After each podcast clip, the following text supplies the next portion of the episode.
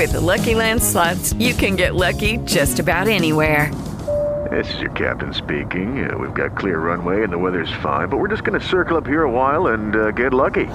No, no, nothing like that. It's just these cash prizes add up quick. So I suggest you sit back, keep your tray table upright, and start getting lucky.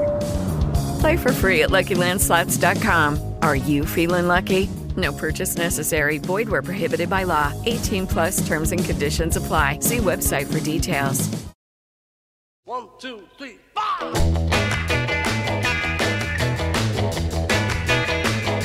Well, she was just 17. Oi, eu sou a Letícia, editora do Nexo. E esse é o Como Começar, o nosso podcast de cultura. Funciona assim: a cada episódio, alguém da redação mergulha na obra de um artista ou movimento da literatura, da música ou do cinema, e depois indica o melhor caminho para conhecer a obra em questão. Dessa vez, o redator Marcelo Rubissec apresenta a discografia de Paul McCartney.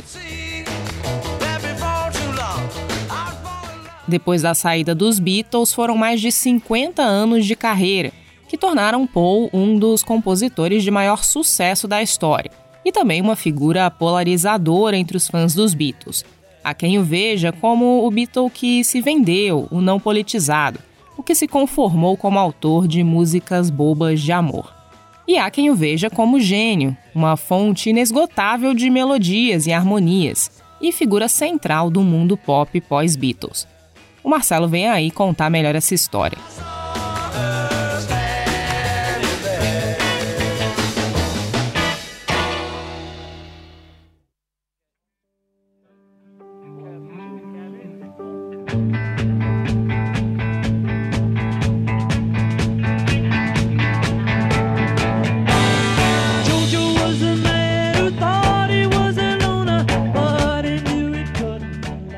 Back é a última faixa do último álbum de estúdio lançado pelos Beatles, o Let It Be.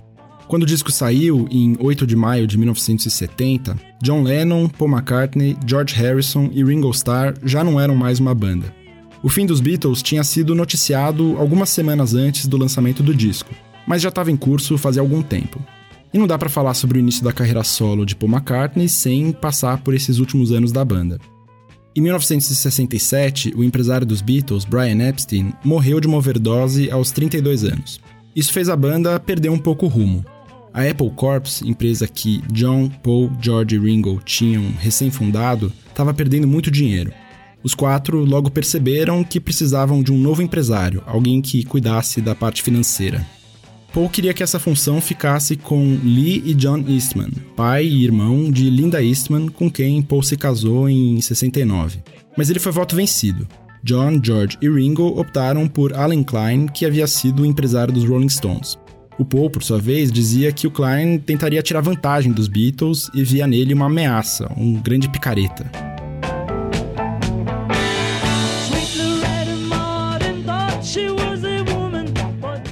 Além do lado financeiro, nessa época as tensões vinham se acumulando também nas esferas pessoal e criativa.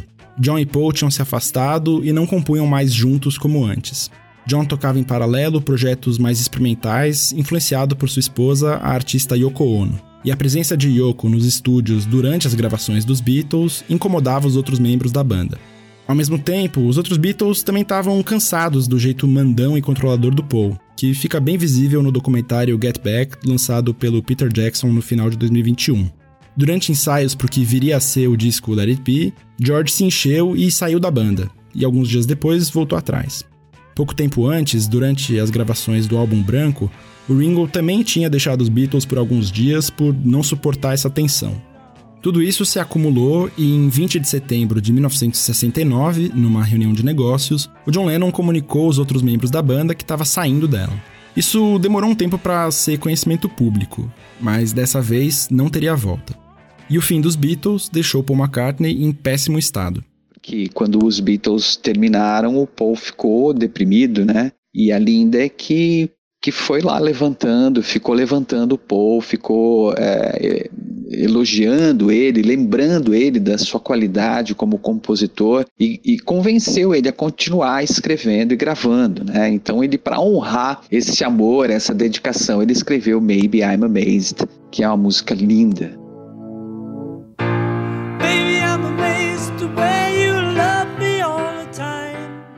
Esse foi o André Góes, locutor da Rádio Dourado e apresentador do programa A Hora da Vitrola, contando um pouco sobre como Paul lidou com o fim dos Beatles naquele final de 69.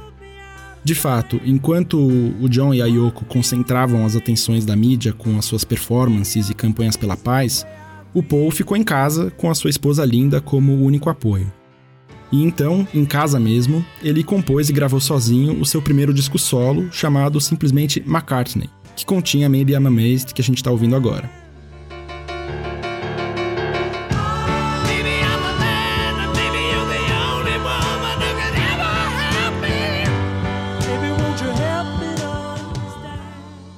A única ajuda que ele teve no disco foi da Linda, que gravou alguns vocais de fundo. De resto, o Paul tocou todos os instrumentos, fez todos os arranjos e produziu todas as faixas. Um certo alívio para quem vinha de uma banda com tanta discordância criativa. O lançamento do disco também foi marcado por discórdia. O Paul programou lançar McCartney também pela gravadora Apple em abril de 1970, mas a data estava muito próxima do lançamento do Let It Be, o que não pegou bem entre os outros Beatles. No final de março, o Ringo foi na casa do Paul para comunicar que ele teria que adiar o disco. E o Paul não reagiu bem, xingou e botou Ringo para fora da sua casa. A data de abril acabou sendo mantida. E foi no material de lançamento desse seu primeiro disco solo que veio, vamos dizer, a pá de cal dos Beatles como banda. O Paul preparou um encarte com uma paródia de uma entrevista por escrito. Ali, ele respondia algumas perguntas que fatalmente seriam feitas pela imprensa inglesa. Algumas delas eram: Você está planejando um novo álbum ou single com os Beatles? Não. Esse seu rompimento com os Beatles é temporário ou permanente? Se deve a diferenças pessoais ou musicais? Diferenças pessoais, diferenças de negócios, diferenças musicais, mas acima de tudo porque eu prefiro passar o tempo com a minha família. Temporário ou permanente, realmente não sei dizer.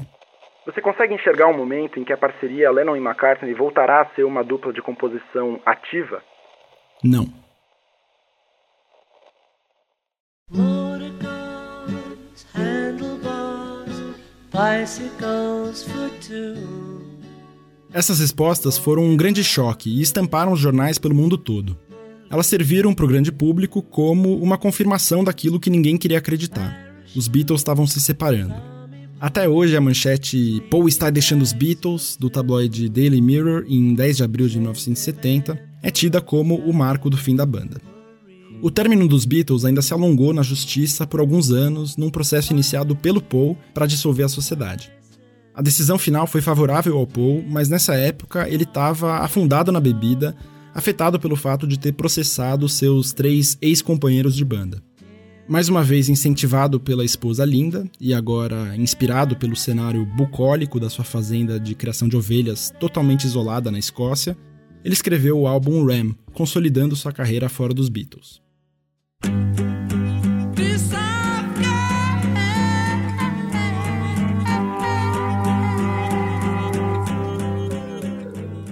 Ram, lançado em 71, foi gravado em Nova York, dessa vez com participação de músicos de estúdio. O álbum começa com essa faixa aqui, Too Many People, em que Paul, magoado com o fim dos Beatles, manda uma série de indiretas para o John. Em determinado momento da música, ele diz que tem pessoas demais pregando atitudes, que é um cutucão no John e na Yoko e a campanha deles performática pela paz. Mas nem só de indiretas é composto o Ram. O Ram eu acho um disco caprichado, inteiro, é, consegue ser simples e ao mesmo tempo incrementado, assim, simples, bonito, arranjos bonitos, a produção é bonita, os timbres, a gravação, a capa é bonita, ele, ele é inteiro, assim, artesanal, assim, para mim é uma espécie de um Pet Sounds do Paul. E para mim um dos melhores discos, inclusive, da música popular daquela época, assim. I look high, I look low, I'm looking everywhere I go. Looking for a home in the heart of the country. Tá aí o Tim Bernardes, músico paulistano e guitarrista e vocalista da banda Uterno, falando sobre o Ram. Entre as faixas do segundo disco solo do Paul estão Uncle Albert Admiral House, que foi a faixa que mais teve sucesso comercial, Heart of the Country, que estamos ouvindo agora, que fala sobre a paz de espírito que o Paul e a Linda encontraram na fazenda na Escócia depois do fim dos Beatles, e The Backseat of My Car, que Paul já tinha sugerido para os Beatles, mas que acabou não entrando em nenhum disco deles. Ram foi um sucesso de vendas, mas não foi muito bem recebido pela crítica no geral, uma coisa que aconteceria bastante ao longo da carreira solo do Paul. Um crítico da revista Rolling Stone chegou a chamar o disco de monumentalmente irrelevante. Mas o álbum não passou despercebido pelo John Lennon, que entendeu essas indiretas do Paul em Too Many People e ainda em 71 contra-atacou.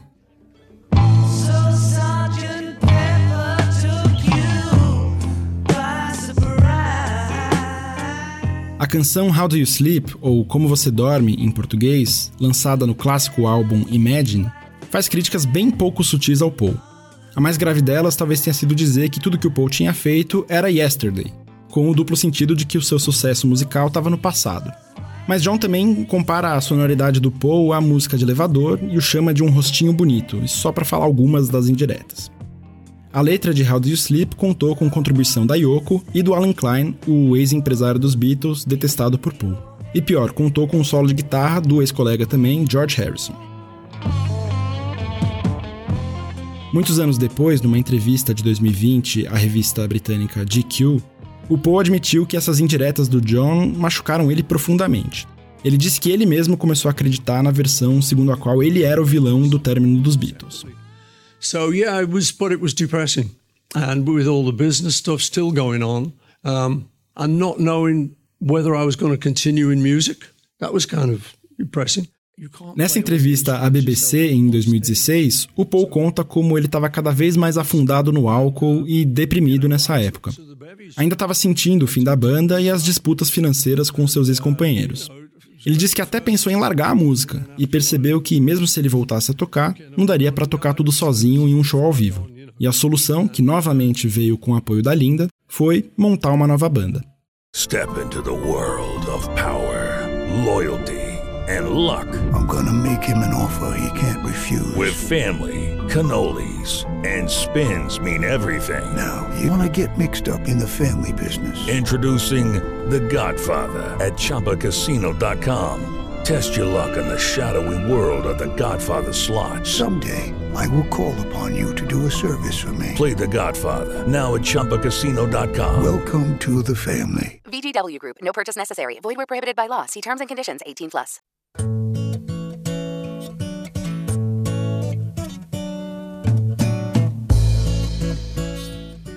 Em 71, ele formou os Wings, junto com o guitarrista Danny Lane, o baterista Danny Sewell e com a Linda, que estava começando a tocar teclado. E assim, o Paul voltou a ser líder de uma banda sem a disputa de protagonismo como antes. Agora nos Wings não teria mais Lennon e McCartney. Nessa nova banda, praticamente todas as músicas seriam compostas e cantadas pelo Paul. O primeiro disco dos Wings, Wildlife, foi lançado no mesmo ano, 71. O álbum ainda tem aquele tom caseiro e bucólico dos discos anteriores do Paul, agora também com uma pegada quase folk. Wildlife fez pouco sucesso comercial na comparação com tudo que o Paul tinha feito antes, mas a ideia não era essa. A intenção do Paul com os Wings era começar de baixo, assim como tinha acontecido com os Beatles, quando a banda fazia shows pequenos em quintais de igrejas e boates sujas.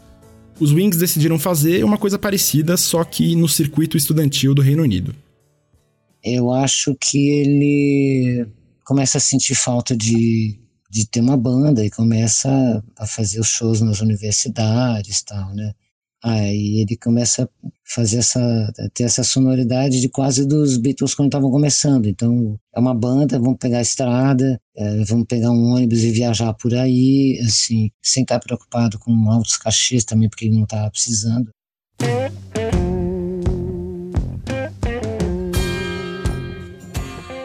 Essa foi a Lucinha Turnbull, guitarrista paulistana que tocou com nomes como Rita Lee e Gilberto Gil. Ela fala da turnê por universidades no Reino Unido, em que os Wings apareciam de surpresa para pequenos shows combinados em cima da hora com centros acadêmicos. As filhas do Paul e da Linda foram junto nessa viagem, e esse tom familiar acabou marcando a banda durante toda a década de 70. Mas essa simplicidade toda não aparecia em um dos primeiros grandes hits da banda, que tinha uma pegada um pouco diferente.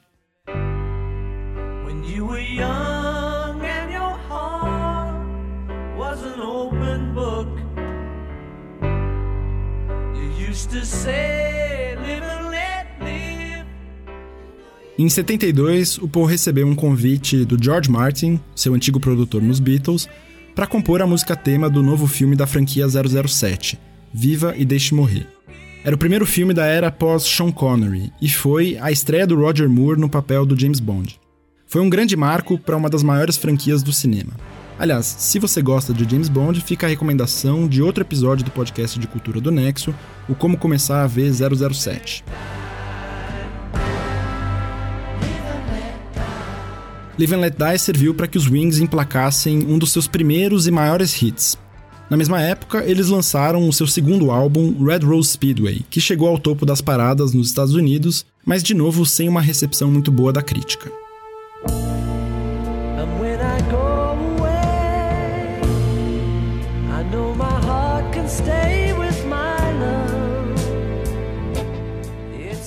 Assim como Abbey Road, o penúltimo álbum lançado pelos Beatles, Red Rose Speedway terminava com um longo medley de canções compostas pelo Paul. Mas o grande sucesso do disco é a balada My Love, que o Paul escreveu para Linda.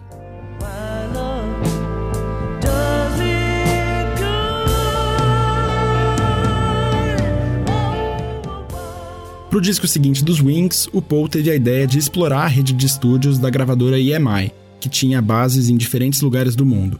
O lugar escolhido foi Lagos, na Nigéria, onde Paul imaginava que poderia ser inspirado pela música africana.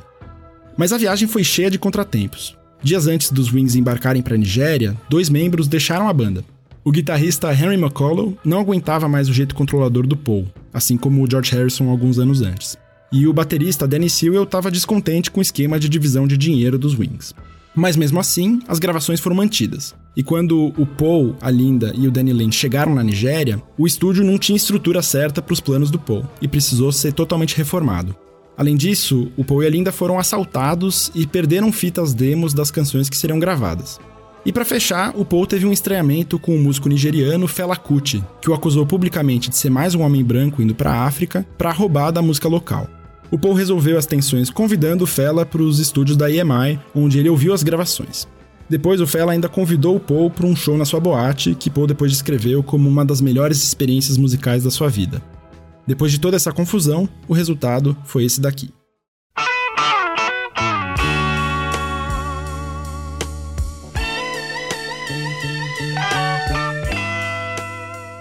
Ben on the Run de 73 foi um estouro comercial no mundo todo mas dessa vez foi também muito bem recebido pela crítica. Pro Paul, aquilo era um grande marco na sua carreira.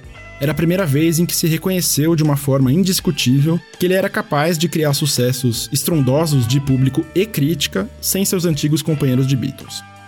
Burn on the Run é talvez o disco mais icônico da carreira solo do Paul e contém várias faixas que virariam clássicos McCartney. Além da faixa que dá nome ao disco, tem Jet, que Paul escreveu para ser cantada em grandes estádios, Mrs. Vanderbilt, Let Me Roll It e 1985, canções mais agitadas que também são bastante ecoadas nos shows atuais do Paul. Picasso's Last Words, que Paul escreveu para homenagear o então recém-falecido pintor espanhol, e faixas mais tranquilas como Bluebird e Mammonia.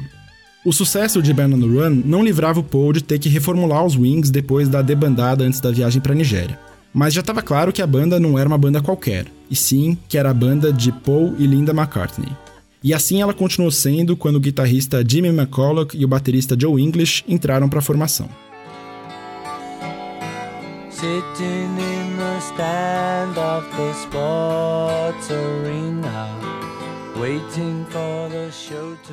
Os discos seguintes dos Wings, Venus and Mars de 75 e Wings at the Speed of Sound de 76, não chegaram a fazer o sucesso de Burn on the Run com a crítica, mas ajudaram a afirmar os Wings como um grande fenômeno da música pop dos anos 70. Em Venus and Mars, gravada em New Orleans, o maior sucesso foi o single Listen to What the Man Said. Em Wings at the Speed of Sound, os grandes hits foram Let Him In, em que Paul faz uma homenagem às festas da sua família em Liverpool, e uma das canções mais icônicas da sua carreira solo, Silly Love Songs.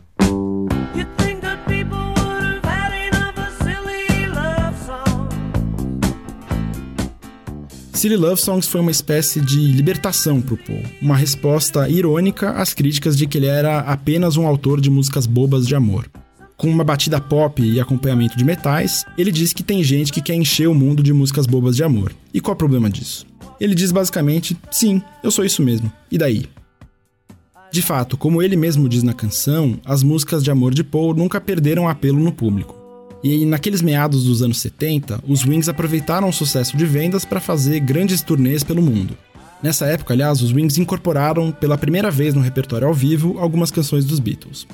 Nessas grandes turnês, o ambiente simples e universitário da época do Wildlife foi substituído por estádios enormes, públicos de dezenas de milhares de pessoas e efeitos de pirotecnia. O Paul era recebido nos lugares da mesma forma como na época dos Beatles, aos berros de fãs enlouquecidas, mesmo com ele sendo um homem casado com seus 34 anos. Os Wings aproveitaram seus grandes shows para lançar um disco ao vivo, o Wings Over America, com gravações feitas na turnê americana de 1976. Walking down the sidewalk on a purple afternoon, I was accosted by a barker. Depois das grandes turnês, os Wings de novo viajaram para gravar um disco em um lugar inusitado. Apesar de se chamar London Town, ou Cidade de Londres, o álbum, lançado em 78, foi gravado em um iate atracado nas Ilhas Virgens Britânicas. O clima de férias se refletiu num disco mais leve, com canções pop mais suaves, harmonias vocais quase folks e a presença sutil de sintetizadores. O disco ia contra não só o movimento punk que crescia no Reino Unido naquela época, mas também estava distante daquele glam rock do Venus and Mars e do Wings at the Speed of Sound que tinham sido os discos anteriores dos Wings.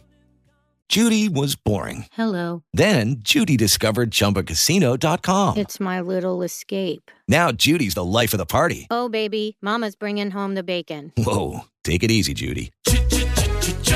The Chumba life is for everybody. So go to ChumbaCasino.com and play over 100 casino style games. Join today and play for free for your chance to redeem some serious prizes. ChumbaCasino.com. No purchase necessary. Void where prohibited by law. 18 plus terms and conditions apply. See website for details.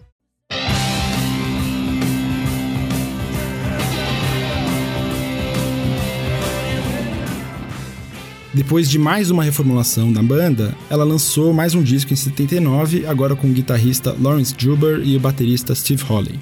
Back to the Egg voltou a um rock um pouco mais pesado e contou com participações especiais de músicos como David Gilmour, do Pink Floyd, Pete Townshend, do The Who, e John Bonham e John Paul Jones, do Led Zeppelin.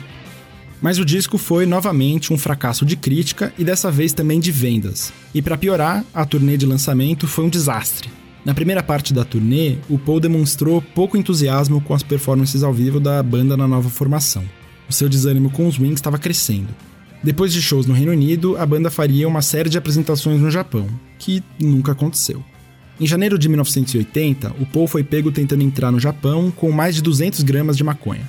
A sentença para posse de maconha nessas quantidades podia chegar a 7 anos no Japão, mas ele ficou só 9 dias detido e as acusações foram retiradas. Em uma entrevista de 2018, ele admitiu que só saiu por ser uma celebridade. Pode parecer um episódio bobo, mas acabou sendo o marco do fim dos Wings, que foi oficializado em 1981. Os membros novos da banda ficaram incomodados por não terem recebido nada com a turnê japonesa que nunca aconteceu. E Paul também ficou chateado com o Danny Lane, o único membro original da banda além dele e da Linda, por ter deixado o Japão enquanto ele ainda estava preso. Tudo isso se juntou ao desânimo do Paul que estava aparecendo no começo da turnê. Foi o fim dos Wings, mas também o começo de uma nova era para o Paul.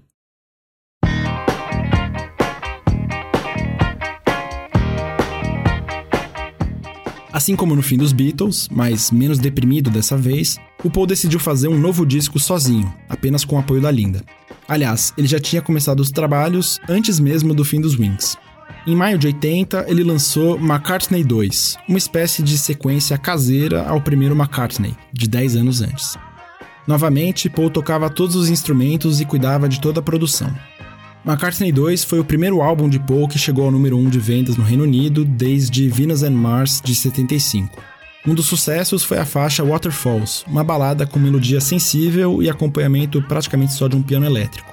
Mas o maior hit do disco foi a faixa de abertura Coming Up.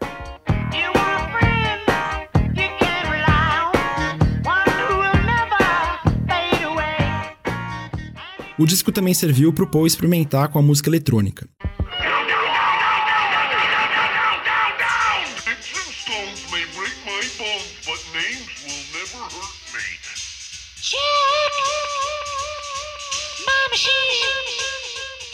Algumas faixas, como Temporary Secretary, Dark Room e Frozen Jap, são carregadas de sintetizadores. E quando Waterfalls foi lançada como single, o lado B foi Check My Machine, que fez bastante sucesso no Brasil e até hoje pode ser ouvido em festas por aqui. McCartney 2 foi uma espécie de redenção do Paul depois do episódio da prisão no Japão. Mas o ano de 1980 traria outro grande acontecimento. And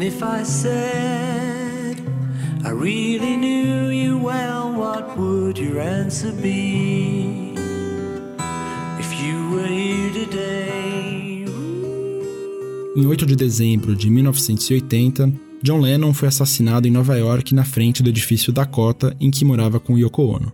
Ele tinha apenas 40 anos. O assassino, Mark Chapman, foi condenado depois à prisão perpétua. A faixa agora ao fundo, Here Today, foi escrita por Paul em homenagem ao amigo de quem ele havia se reaproximado em meados dos anos 70, mas nunca numa relação tão boa quanto aquela dos primeiros anos de Beatles. Em uma entrevista de 2016 à BBC, Paul disse que essa música foi a forma dele de expressar a dor pela perda do John e de dizer aquilo que provavelmente ele nunca tinha ou teria dito cara a cara pro Lennon: Eu te amo.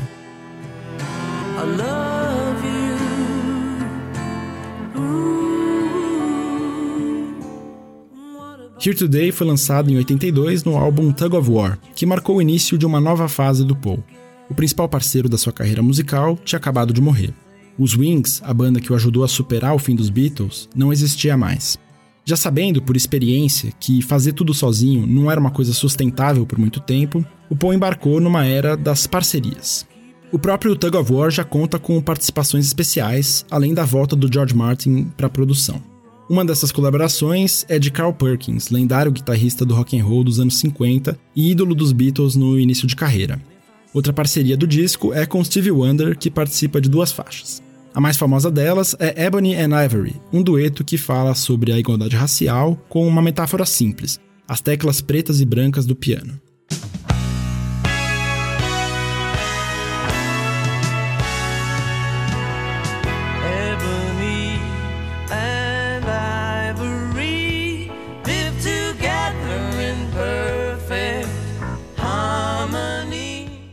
Ebony and Ivory foi um sucesso estrondoso e chegou ao número 1 um das paradas em vários lugares do mundo. Mas de todas as parcerias que Paul fez a partir de então, a maior de todas foi talvez aquela que se formou a partir de um telefonema no final de 80, quando uma voz singela perguntou para o Paul: E aí, vamos fazer alguns hits?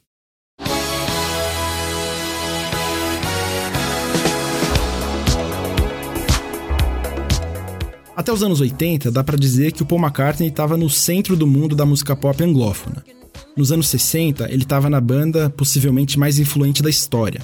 Nos anos 70, ele ocupou frequentemente o topo das paradas e mobilizou massas de milhares de pessoas nas suas turnês com os Wings. Mas os anos 80 tinha um novo protagonista, Michael Jackson, o rei do pop.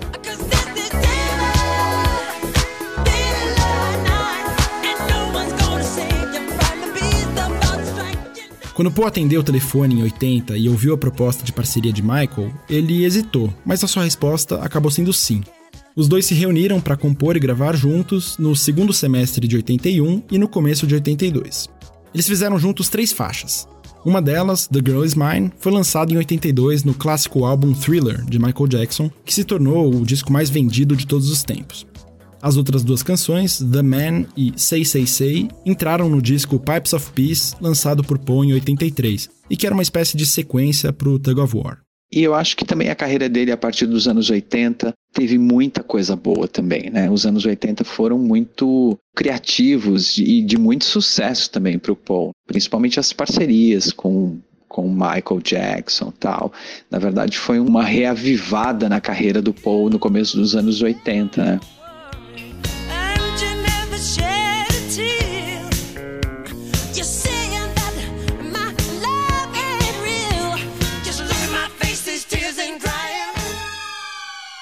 Apesar de todo esse sucesso citado pelo André Góes, a parceria do Paul com Michael Jackson não durou muito. Os dois brigaram depois que o Michael comprou os direitos autorais dos Beatles, que eles tinham perdido em uma batalha comercial no fim dos anos 60. Mas outras várias colaborações vieram depois. Em 84, o Paul lançou o single No More Lonely Nights, uma balada que contava com solo de guitarra do David Gilmour, do Pink Floyd. Impress to Play, disco de 86, tem participações especiais do Pete Townshend, do The Who, e do Phil Collins. O álbum seguinte, Flowers in the Dirt, de 89, tinha várias faixas compostas pelo Paul junto com o músico britânico Elvis Costello. O disco foi um sucesso, alavancado pela típica sonoridade do pop dos anos 80.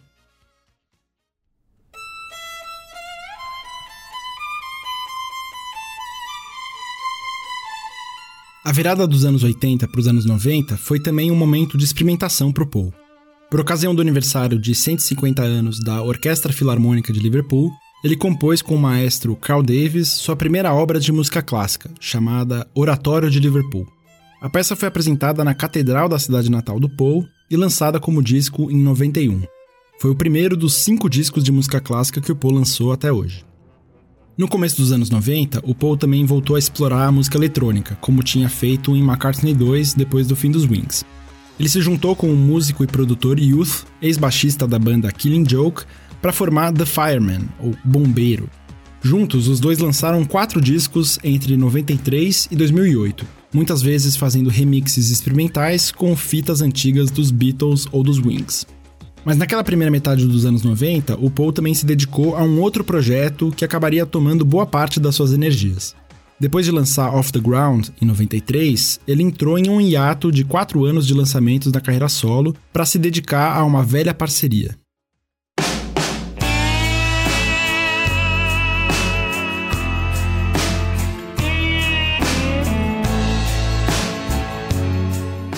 Paul, George e Ringo se juntaram nos anos 90 para produzir a Beatles Anthology, um projeto multimídia sobre a banda que mudou a música nos anos 60. O projeto envolveu uma minissérie documental que foi ao ar na BBC no final de 95 e também foram lançados três discos duplos entre 95 e 96, com versões alternativas, demos e gravações inéditas de ensaios dos Beatles, incluindo versões preliminares de músicas que seriam lançadas depois nas carreiras solos de cada um deles. O projeto também marcou o primeiro lançamento inédito dos Beatles desde Let It Be em 70. Com produção do músico Jeff Lynne e aval da Yoko Ono, os três Beatles vivos fizeram duas músicas novas com base em demos do John Lennon nos anos 70. Duas novas faixas foram lançadas, Real Love e Free as a Bird, que a gente está ouvindo agora. Essas duas músicas resgatam aquela sonoridade típica dos Beatles. Mas será que em algum momento Paul tinha se distanciado tanto dela? Em algum momento a música do Paul McCartney ficou tão diferente da música dos garotos de Liverpool?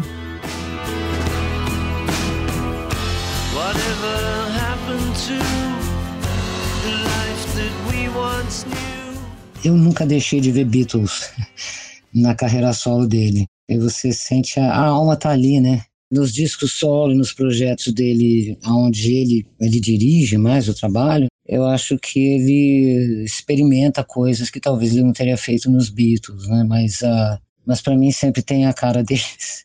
Eu acho que isso, na verdade, é bem relativo, porque ela vai ficar talvez mais diferente, por um lado, na medida que o tempo vai passando e a estética da música popular mundial foi se transformando. Você repara que os timbres do final dos anos 70 são diferentes, que os timbres dos anos 80 são bem diferentes, nas gravações dos 90, etc.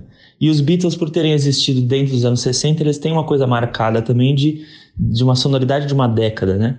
O Paul, ele é um, ele é um Beatle, assim, então ele, na verdade, não é que em algum momento ele começa a soar diferente dos Beatles. Acho que quando ele começa a soar diferente, isso mostra que os Beatles soariam assim, talvez. Então, na visão do Tim Bernardes e da Lucinha Turnbull, o Paul nunca deixou de verdade de ter aquela marca dos Beatles, mesmo depois de tanto tempo longe da banda e de tantos discos lançados. Mas vamos voltar aqui para nossa história.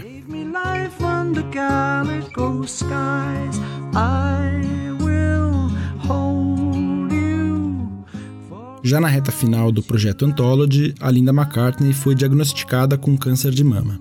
Ela enfrentou a doença por dois anos e meio, mas morreu em 17 de abril de 1998, exatos 28 anos depois do lançamento de McCartney, o primeiro disco solo do Paul. A música agora ao fundo, Calico Skies, é parte do disco Flaming Pie, que Paul lançou em 97. O disco, que acabou sendo o maior sucesso dele em 15 anos, trazia uma coleção de canções que ele compôs e gravou ao longo do hiato da sua carreira solo. Foi também o último álbum com participação da Linda, que, com saúde frágil, se limitou a alguns poucos vocais.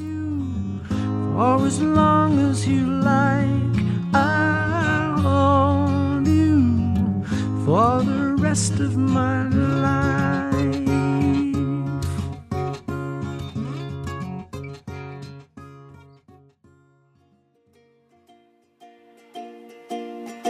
Something in the way she moves attracts me like no other lover. Nessa época, o Paul já tinha alcançado o status de lenda. O livro Guinness de Recordes o considerou o compositor mais bem-sucedido de todos os tempos, somando Beatles, Wings e carreira solo. Ele foi condecorado pela rainha Elizabeth como Cavaleiro do Império Britânico e já tinha virado oficialmente então Sir Paul McCartney. Em 2002, um ano depois da morte do George Harrison, também de câncer, o Paul se juntou a músicos como o antigo colega Ringo, o Eric Clapton, o Jeff Lynne e o Billy Preston por uma grande homenagem ao George chamada Concert for George.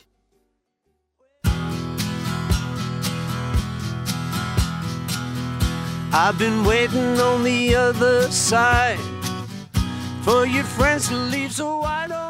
Desde 2001, foram sete discos novos, sem contar os seus projetos de música eletrônica experimental e suas composições de música clássica.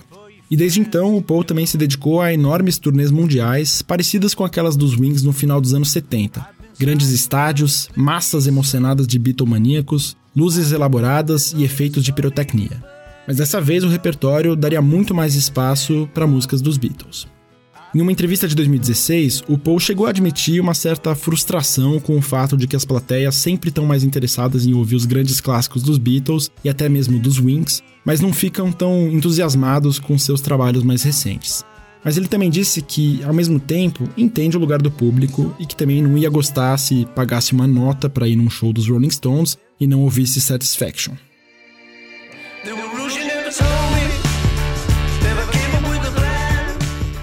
Isso não quer dizer que o Paul não tenha feito sucesso com seus discos solo mais recentes. Alguns deles, como New de 2013 e Egypt Station de 2018, tiveram um bom desempenho comercial.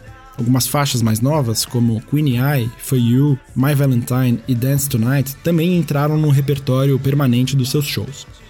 O Paul também não perdeu o hábito de fazer suas parcerias e chegou a gravar com Rihanna e Kanye West, além de ter tocado com os membros vivos do Nirvana e participar frequentemente de grandes eventos musicais como shows beneficentes e a abertura das Olimpíadas de Londres de 2012.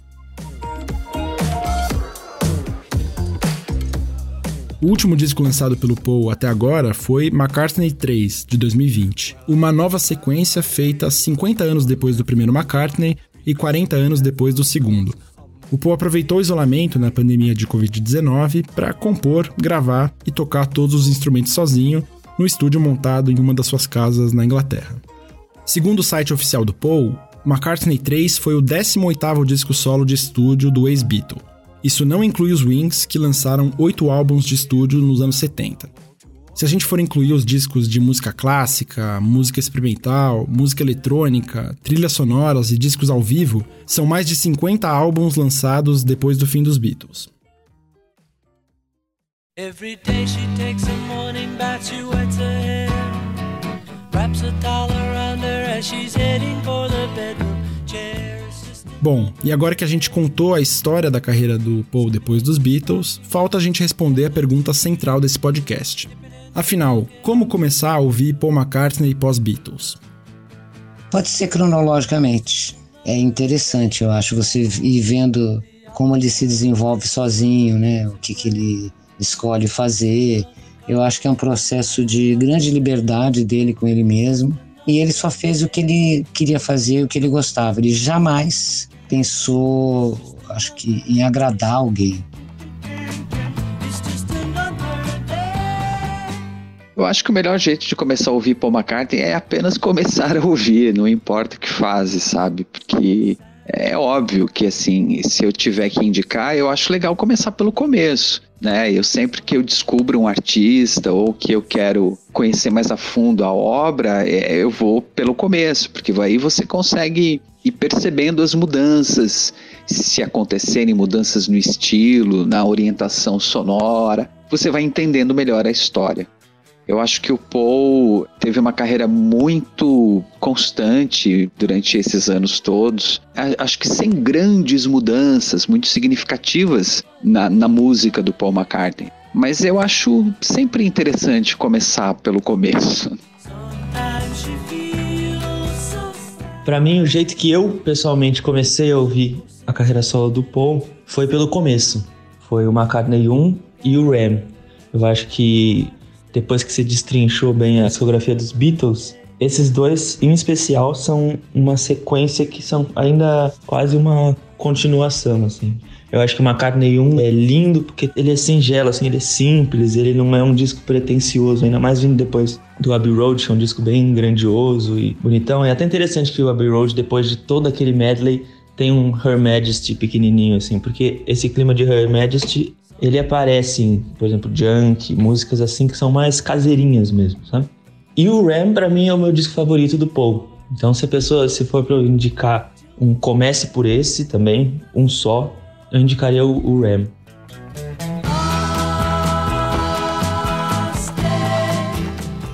Tá aí então a dica da Lucinha Turnbull, do André Góes e do Tim Bernardes, que foram bastante unânimes em recomendar começar lá pelo começo, logo que os Beatles acabaram e o Paul McCartney deu início a essa longa e produtiva carreira solo. Então, aproveitando a deixa, a gente se despede assim com a primeira faixa do primeiro disco solo do Paul McCartney.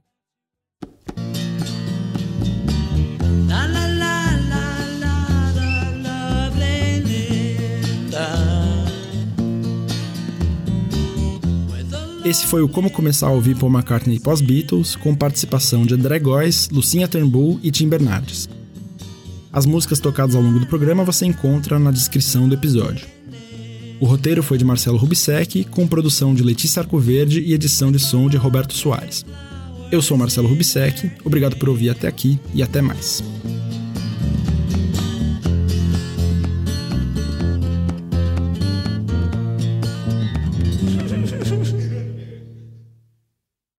Judy was boring. Hello. Then Judy discovered ChumbaCasino.com. It's my little escape. Now Judy's the life of the party. Oh, baby, Mama's bringing home the bacon. Whoa, take it easy, Judy. The Chumba life is for everybody. So go to ChumbaCasino.com and play over 100 casino style games. Join today and play for free for your chance to redeem some serious prizes.